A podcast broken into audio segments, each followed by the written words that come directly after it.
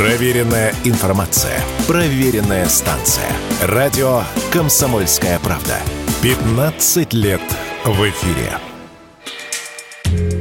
Пранкеры Вован и Лексус, они же Владимир Кузнецов и Алексей Столяров, продолжают записывать откровенные интервью с людьми, которые выступили против СВО и покинули Россию. На этот раз очередным их гостем стал писатель и иноагент Виктор Шендерович. Они позвонили ему от имени главы Офиса президента Украины Андрея Ермака. В разговоре Шендерович заявил, что считает законными военными целями для Украины президента России, журналистов и общественников, поддерживающих СВО. Путин законная военная цель, абсолютно. Угу. 24 февраля Путина абсолютно легитимная военная цель.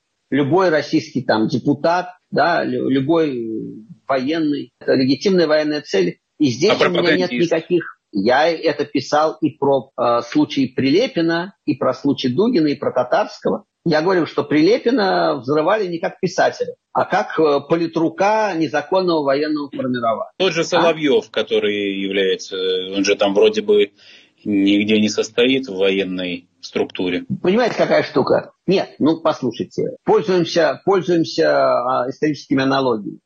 Легитимным ли было убийство э, Геббельса? Абсолютно легитимным, хотя он лично никого не убивал, да? А, человек, разжигавший войну, призывавший к уничтожению, в военные времена легитимная военная цель.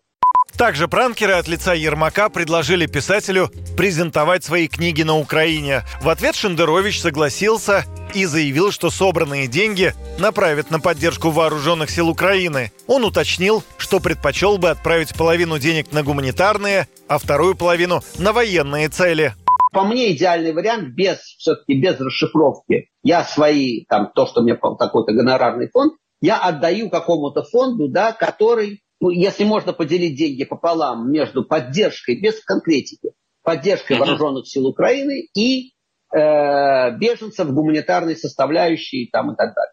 Просто тупо пополам поделить, и все.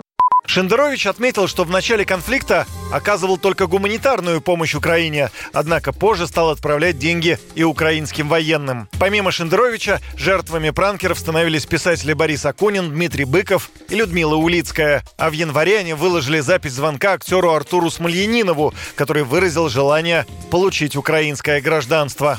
Юрий Кораблев, Радио «Комсомольская правда».